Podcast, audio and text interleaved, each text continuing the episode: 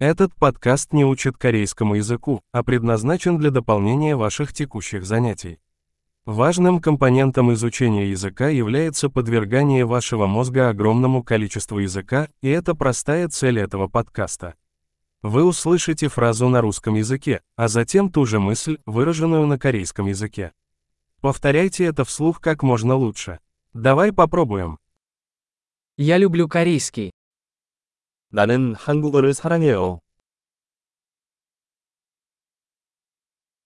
Большой. Как вы, возможно, уже заметили, мы используем современную технологию синтеза речи для создания звука.